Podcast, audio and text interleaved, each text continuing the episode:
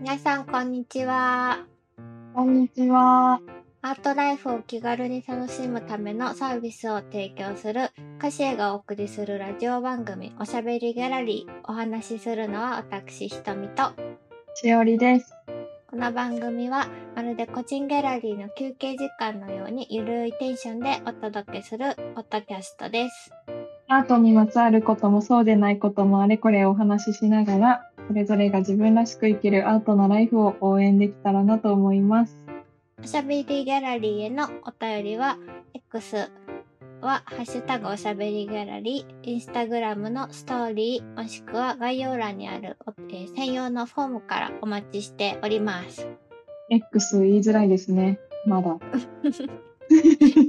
ちょっと今日はね、スムーズに言えた気がする、これまでより。確かに。徐々にね、うん、慣れていきたいという気持ち。慣れていきましょう。はい。ということで、第14回始まりました。はい、始まりました。やっていきましょう。はい。ちょっとじゃあ早速私お話ししてもいいですか？はい。どうぞどうぞ。えっと、私、この間ですね、初めて、あの、初めてというか、お誘いをいただいて、あの、お友達がやってるグループ展に行ったんですよ。おー、素敵。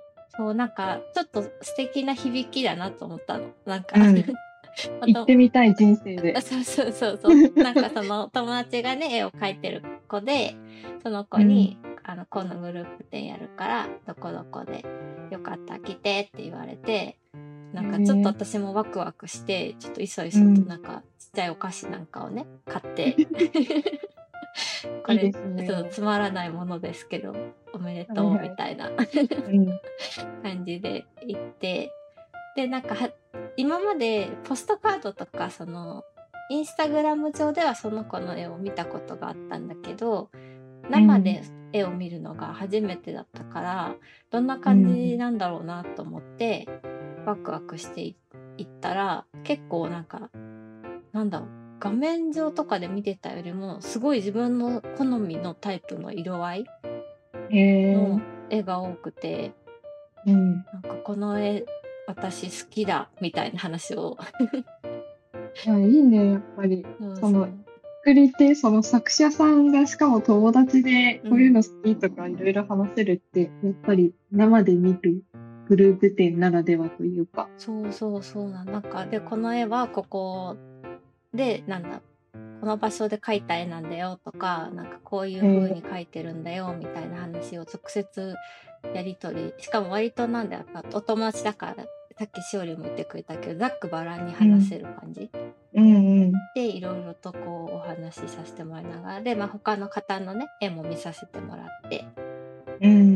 とかしてすごいゆったりとした時間を過ごさせてもらったいや、素敵な体験ですね。そうなんですよちょっとかこれはぜひラジオでおしゃべりしたいなと思ってうんうん。あ温めておきましたりがとうございます。いいエピソードを。ちょっと一応そのお友達にもねあのこういうポッドキャストとかラジオやってるんだみたいな話をしたから、ぜひ今聞いてくれてたら嬉しいなという気持ちでトミのお友達さん、聞いてくれてますか？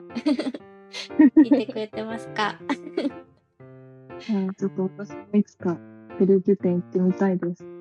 そうね、まあ、でも絵を描いてるお友達っていうのなかなかいないから。そうだね。そうそうそうそう。貴重な縁をいただけたなと思います私自身。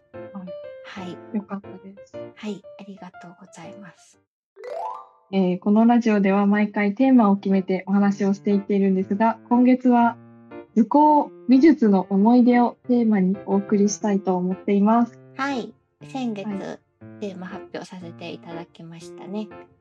はい。と月始めはいつもあの私たちのお話からさせてもらってるので、まあ、今月もその感じでやっていきたいと思うんですけど、いしおりんなんか思い出とかエピソードとかあったりしますか？そうですね。まあ、なんかやっぱり図工とか美術っていうと、小学校、中学校あたりのうんうん。授業のイメージがすごいあって、うん。なんかちなみに前提として私図工の授業とか美術の授業めちゃくちゃ大好きうんだったんだけど、うんうんなんか結構自分の母親が幼稚園の先生だったこともあって、うん。あの小さい頃から工作とか折り紙とか、うんなんか飛び出すあのカードみたいあなのとかそうそう作り方を教えてもらってなんか妹と一緒に作ったりとかしてて、うんうん。なんかそっからそのままこう学校に入っていったから自分で絵を描いたりとか工作すること自体はめちゃめちゃ好き。うん感じだったんだけど、うんうん。なんかすごいこのテーマに決まってから一番最初にこう思いついたのがうん。この図工とか美術の授業ってやっぱりなんだかんだ言って絵を描く課題とかが結構多かったじゃない。ああそうね。そうで何を書くかも結構すごい気合い入れて考えてうん。下書きに結構その授業時間の大半をめちゃくちゃ使ってしまって、うんうんうんあの色塗りの段階でどんどん飽きて雑になっていくっていう。のをね結構図工の小学校の先生にも言われたしうん。中学校の美術の先生にもうん。なんか下書きの意味みたいな 言われたことよくあって。うん。なんか鉛筆でさ書く下書きって本来ほんと下書きだから見えちゃいけないのになん気合が入りすぎて筆圧が強すぎて、うんもう完成品下書き見えてるみたいな。なんかしおりにとっては下書きがなんかピークなんだな盛り上がりそのうそうそう。なんかあのイイラストを描くことが好きだったんだと思う。ああなるほどねそう塗るとかよりも。うんうんうんそうだからもう下書きから全然はみ出たりとかするし、うんうんうんなんか色合いもどんどん適当になっていくっていう 小中学校時代です。でもさそこにさ水彩画みたいなやつやっていくとさ下書き透けるよね、そう。だからもうね、水彩画とかすごい苦手だった。ああなんかどんどんね、色が原色というか濃くなっていくみたいな。うんうんうん今を、今やったらどうなるんだろうと思って逆に。ああはいねえでもなんかさっきしおりも言ったけどそのさやっぱ、うんなんだかんだ言って絵を描くことが結構なんだろう主体になるじゃない？うん学校とかって、うんでもなんかいろんな描き方での絵絵の描き方うん。うん。をなんか私教えてもらった記憶がある。ええなんだ普通に例えば。やっぱその、ひ下書きして水彩画するやつもあればなんか板みたいなの、黒い板みたいなのもらってうん、なんかその裏を削ってなんだろう下書きみたいにして。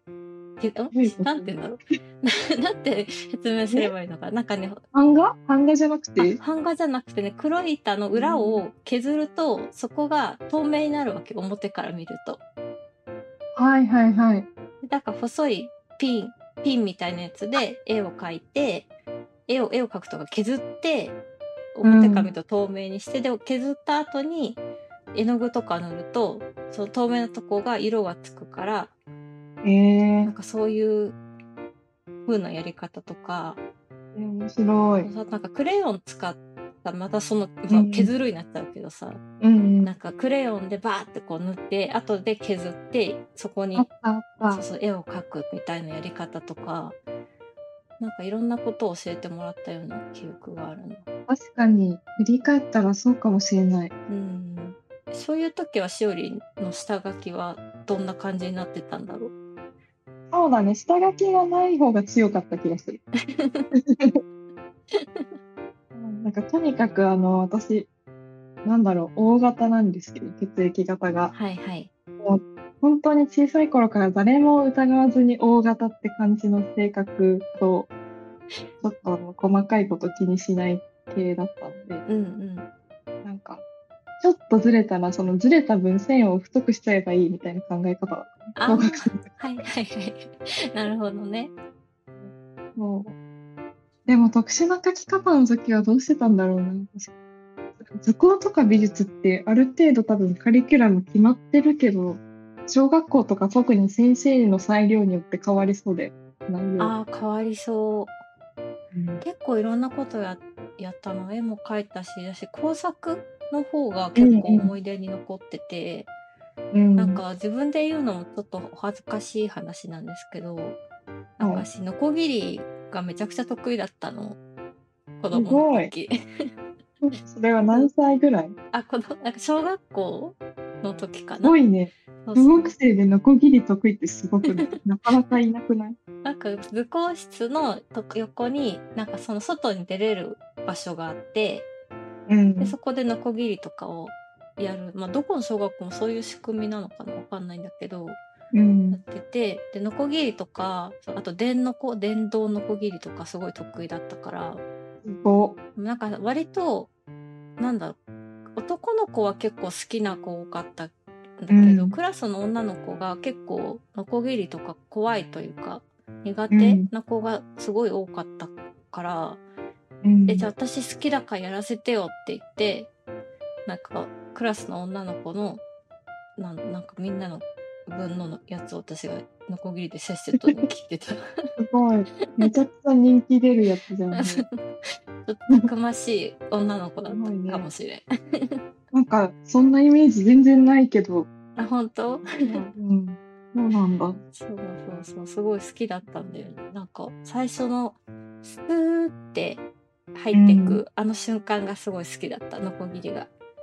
なんかさ、あれってさ、私まさに本当に、あの、まっすぐちゃんと切れない人なんだけど、小学生の時から、はいはい。ノコギリとかで。うん。あの、斜めになっちゃったりとかするじゃん。断面が。あえーピンとこないらしい。嘘 あんまり、そうなんだ。で斜めになっちゃったらさ、すごい削ればよくない？えでもさ、まっすぐ、例えば、なんだろう、まっすぐにこう、接着させたいのにさ、断面が斜めになってて、しっかりくっつかないとかさ。あもしかして、あんまり細かいこと気にしてなかったのかも。本当？まさかの。いや、なんかそのさ、あるじゃん、すごい削れるやつ。な、名前がわかんない。なんかそれでまっすぐにすれば、で、もう一本同じような長さにしたいやつも、その最初に切ったやつに合わせて切れば、なんかそうだね。いいんじゃないかな。ちょっと、あの、うろ覚えの中話をしてるから、だんだんわけわかんなくなってきた。そうでもその小学校の時、その小切りで、あの木のね、棒を使って作ったベンチは、未だに実家で愛用されてるよ。すごい。ね、小小学校の時にベンチ作るの？そもそも。なんか椅子を作るというか、か組み合わせあてどういうふうにしてもいいんだけど、私はベンチを作ったのよ、その時に。すごいね。結構対策だった。よく考えれば。それをさ、持って帰ったと思うと、ちなんか、ちっちゃい子がさ、うん。まあちっちゃい子サイズだけど、椅子は。うん。なんかそれをランドセルと一緒に背負って持って帰ったと思うと、ちょっと、シュールだし、うん。なんか親御さんも結構びっくりしそう。ね、よくこんな大きいの持って帰ってきたねってなった気がする。すごいね。そうそうそうそう。そうなんそれのそのあたりが私結構思い出深いな。もうじゃあやっぱ図工と美術、好成績のタイプの人ですね。そうですね。割と得意なタイプでしたね。懐かしいな。昔ね。結構話していくと思い出すこともあるよね。うん。あ、そう、あと、あの、これがめちゃくちゃ直近の話なんだけど、そのグループ展に行かせてもらった時に、工作をね、あ、そう、うん。さっきね、お話ししたグループ展に行かせてもらった時に、ななんていうんだ、木みたいなやつがね、とにかくグループ展のギャラリーの真ん中にあって、そこにこううん好きな形で葉っぱを作ってうん。飾っていってくださいみたいなえー、のがこうお願いされて、うんすっごいい。久しぶりに私もこのなんかあしかもそこで使わせてもらうなんだろう紙の、うん紙とかがそのグループ展で飾られてる方たちの端材、えー、なんか絵描いたやつの端っこの紙とかだったりするからなんか色が塗られてたりしてて、なんかそれもちょっとこう贅沢な確かにそ。れを切り刻めるっていう確かに。贅沢なあれなんだけどそれでこうは葉っぱの形に切ってですごいもう何年ぶりかわかんないけど私木工ボンドをさうわ、久しぶり。そうそうそうそう。使って工作をねあれこれさせてもらってね。へなんかー久々にそういうなんだろうなんかの形に物を切るとかボンドを使うとか、なんかこう毛糸とかキラキラしたやつとかいろんな材料が置いてあって好きに使っていいよみたいな感じだったから、なんかどれにしようかなとか言って選んだりする時間とかがなんかワクワクしていや久々にこういうのやるとこんなに楽しいんだなって思った。ねなんかグループ展とはいえ、そういう小さいワークショップみたいなのもできる感じだったんだね。じゃああそうそうそうそうそんな感じだった。うんなんか私最終日じゃなかったからうん。わかんないんだけど出来上がり最終的になんかどんな形になったのかなみたいなの気になる。気になるね、確かに。うん、もうね私が行った時点で本当に個性豊かな葉っぱたちがねいろいろ木にくっついてたからねうんうんうん。それを見てるのも楽しかった。やっぱり今私たちがそういうなんだろう美術に関わることっていうので考えると鑑賞する側にばっかり行っちゃうけどうん、昔ってみんな自分たちで自分も含め作ってたなっていうのをなんか改めて今回のテーマで思ったかも。あー確かにそうだね。ねそう私たちだっていつだってそっち側に回ったっていいんだね。本当だよね。なんかうんやっぱ機会がないけどこれを機になんかちょっと作ってみたらアートとかね、うん作品に対する捉え方も変わるかもしれない。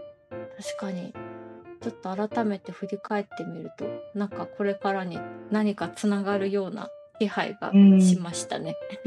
ちょっと楽しみです。はいはいで。は、えっと、リスナーの皆さんは図工美術の思い出についてのエピソードだったり何か思いつくものはありますでしょうか？あのお子様がねいる方はねお子様の夏休みの宿題だったり、まあ、お子様のその授業での話とかでも大歓迎ですのでどんな些細なことでもお便り送ってもらえたら嬉しいです。はい。X では、ハッシュタグおしゃべりギャラリー、インスタグラムでは、ストーリーで流れる質問箱、それから、えーこのラジオの概要欄から送れるお便りフォームもありますので、皆さんがやりやすいものでお便りいただけたらなと思います。ということで、はい、今回ももうそろそろ終わりに近づいてきましたので、今お届けしたい歌詞へのニュースをお話ししていこうと思います。はい。えー、と今回はですね、あのこれからやるお知らせというよりもあの、うん。どうでしたかっていうようなこう内容なんですけどあの歌詞がですね実はあの関西テレビの「えっと、用意ドン」という番組の「えー隣の人間国宝さん」というコーナーを見てあの9月5日の火曜日ですね取り扱ってもらったんですよ。すごい。パチパチパチ。そうあのこれはい。関西テレビの「用意ドン」っていう番組ねすごい関西関西テレビが映うんる地域ではすごく人気の番組なので、あのもしかしたら見てくださった方もたくさんいらっしゃるのではないかなというふうに思うんですけどもあの、うんこれをねもし見てくださった方がいらっしゃったらぜひぜひ感想などをねいただけたらなと思ってこのコーナーにちょっとこのお知らせを入れてみました。確かに。あの、私、関西テレビ、うんほとんど見たことがないので、うんうん用意ドンを存じ上げなかったんですけど、なんか、関西方面で育った人からしたらもう、あの用意ドンに、しかも、隣の人間国宝さんに、みたいなうんうんうんうん感じの番組だって聞いたので、ちょっと皆さんの感動とか感想とかも聞きたいですね。そうですね。社内メンバーもあの大盛り上がり大盛り上が盛り上がってた。り してたので、はい、うん。ぜひぜひちょっと感想など私たちとも話し合えたら嬉しいなと思います。ではここまでお話ししてきましたけど今日はどうでしたか？